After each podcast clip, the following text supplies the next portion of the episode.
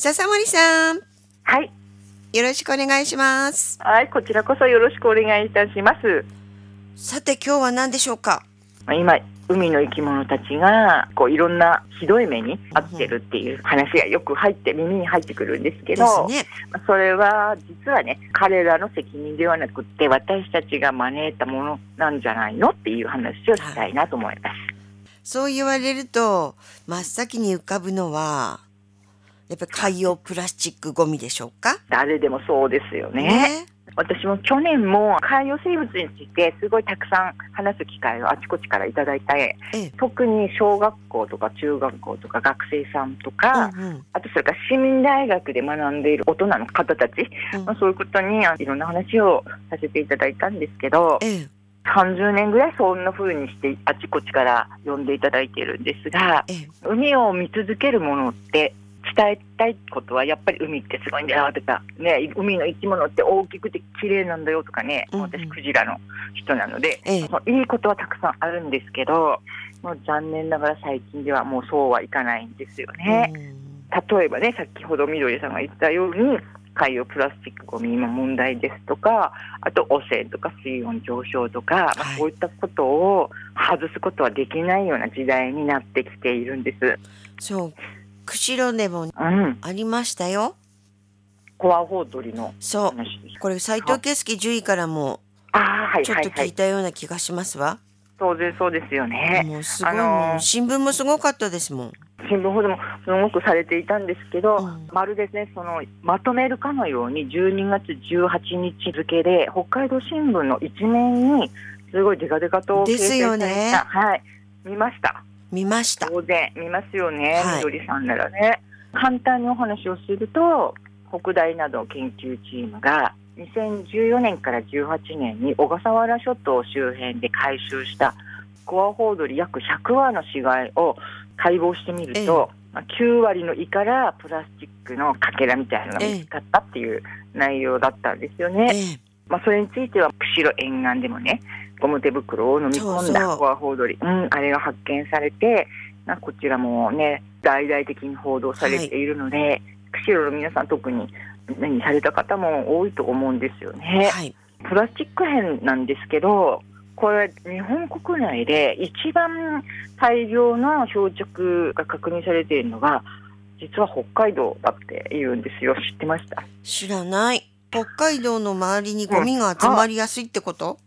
まあ海流とかねいろんなことがあるんだと思うんです。はい。であの海流ってねすごくあのいいことばかりのような海流がね海の豊かさも使うので、海流って重要なんですが、まあ、そういう意味でも逆の働きをしてしまうという悲しい役割もあったりしてもうそういうこともつくづく感じさせられるんですけど、はい。専門家は北海道を含む日本近海でも海洋ゴミの問題は深刻化しているということをやっぱり重ねて指摘しているんですね。本当そうだと思います。もう今ね表面化してどんどんどんどん出てきてるような気がします。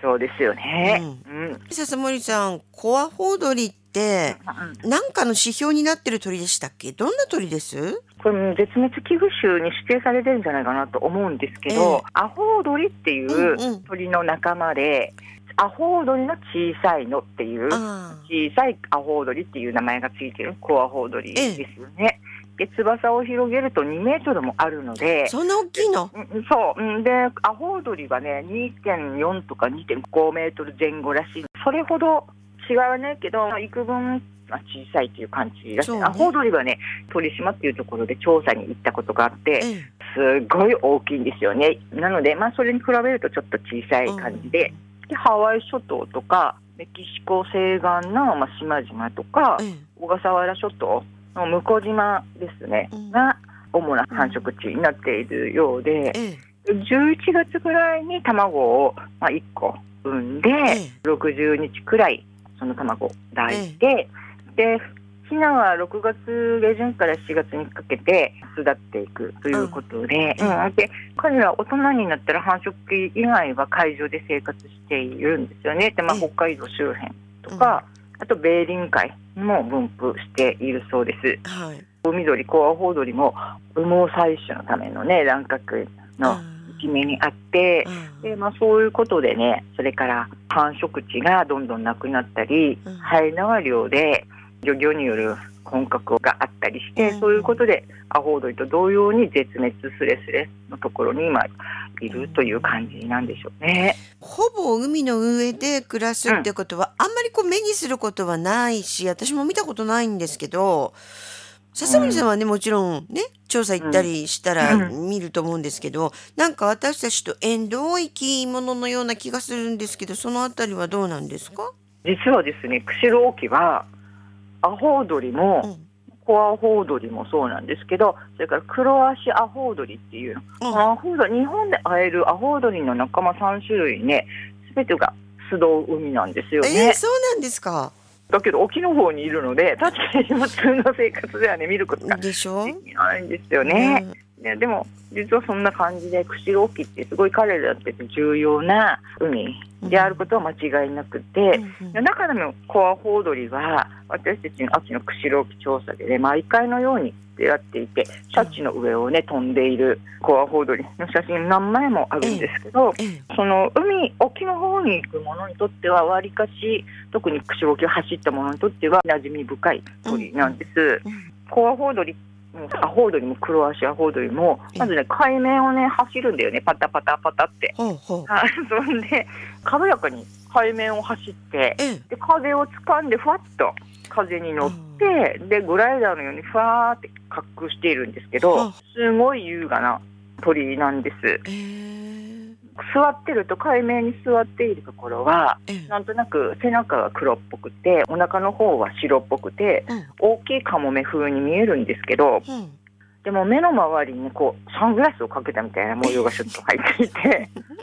なんかわ悪悪風なちょっと海の悪風ななんかこう息がってる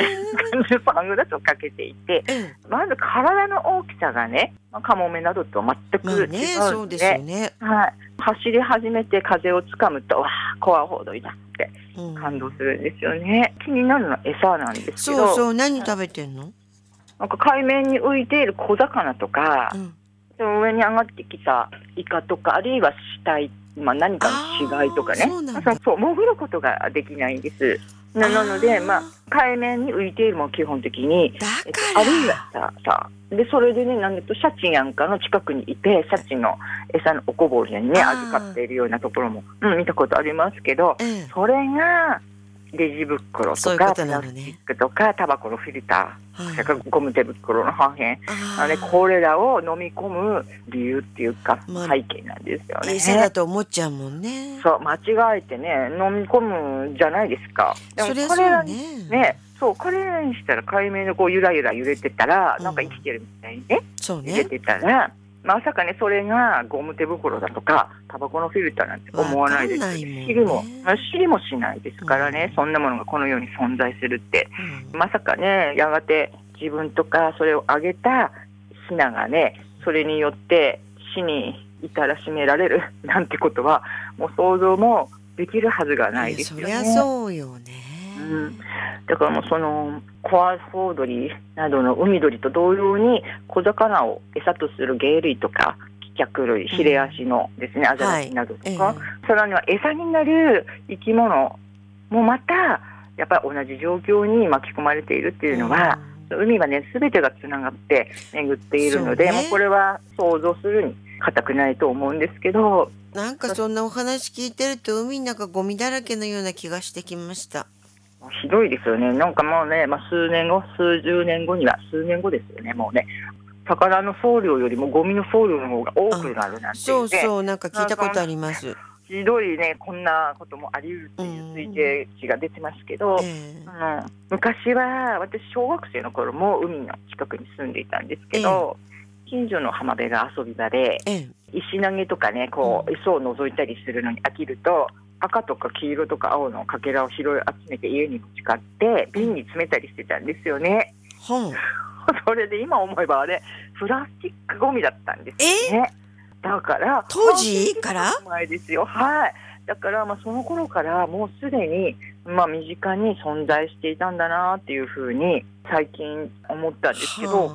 もう子供の頃から私ビーチクリーニングしてたんだやってたんですね。そうとは知らずにね。うんでなんかもう私たちはもう今自然な状態をはるかにしのぐ速さで絶滅もう生き物たちが絶滅していく生物多様性が急速に失われていくなんか第六の絶滅期にいるっていうふうに聞いたことありだますね。第六なの？そうで今第5まではうん例えば隕石とか、あねー、何かそういうふうにその自然現象とか、ええまあ、何かの生き物によって引き起こされるっていうものはなかったんですけど初めてある生物が引き起こす絶滅期に入っているっていうことをおっしゃる科学者もいるんですよそね。れ人間よってことね。そうなんです温暖化ゴミ問題核小船、うんまあ、そういうのを引き起こしているって引き起こそうとしているっていうお話なんですけどなんか私たち人間だけの地球にしようとしているのかなって思ってしまいません？ねでも そんなことねありえないありえないんですよ。他の生き物と一連卓勝で同じ地球でね自然界とか生物から恩恵をいただくというか奪い続けているのが人類でしょうんでその一人勝ちなんてことはもうありえないわけですからだって人間だけになったら生きていけないじゃない？うん、そう思うんですけどね。でも絶滅させようとしているのは人間っていうのはやっぱり人間悪者ですよね。ねちゃんとしないとダメだよね。うん、でもみどりさんはねいろんな自然分野の専門家がねやっぱりそれぞれの立場で環境とか生き物についていろんなことを危惧しているっていう話を聞いている方なので、はい。そういう意味ではねなんかそういうことに対してすごくアンテナ張っていらっしゃるでしょうしもう本当私も実際クジラを通して見えてくる未来ってすごく暗いなっていつも思っているんですよね。確かにそうですね。うんまあ、先に話したように北海道はゴミの漂着量それから温暖化から受ける影響もすごく大きいというのが指摘されているので、まあ、これが原因と見られる気象の激甚化とか食べ慣れた魚が食卓が消えてしまうと異常事態もすでに起きていますよね。すね。うんまあ、あとはゲリラ豪雨とかドカ雪とか猛暑なども皆さん経験した通りで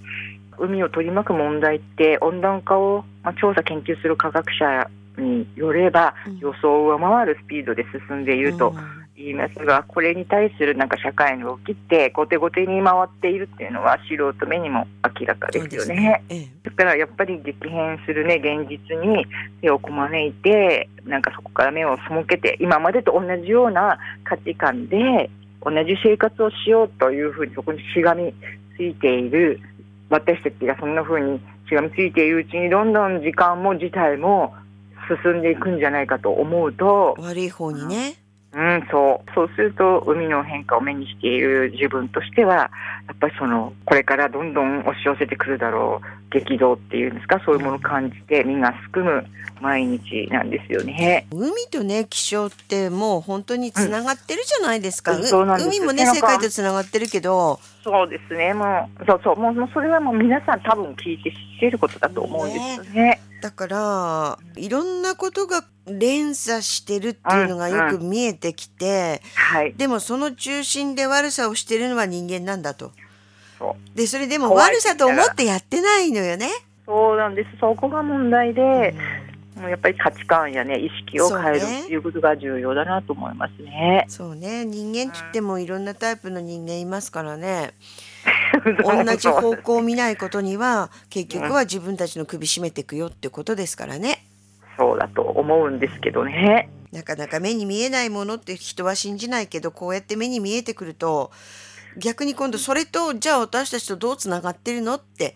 はい、いう人が出てくるのかなって気はしますよね。うん、そうですね。うん。まあ若者やね、それからやっぱりその学びたいって言ってくださる大人の方たちには、私たちの日常から一つ一つ、ちっちゃいことから始めて変えていくという、意識を変えれば社会も変わらざるを得ないので、ね。うん。まあそこからだと私も小さいながら、こうやって FM 60度みどりさんに話を聞いてもらえるがすごい助かるんですけど、いやいやそういうふうに、うん、訴え続けたいなと思っています。わかりました。笹森さん、今回もありがとうございました。いえ、こちらこそありがとうございましたあ。りがとうございます。はい。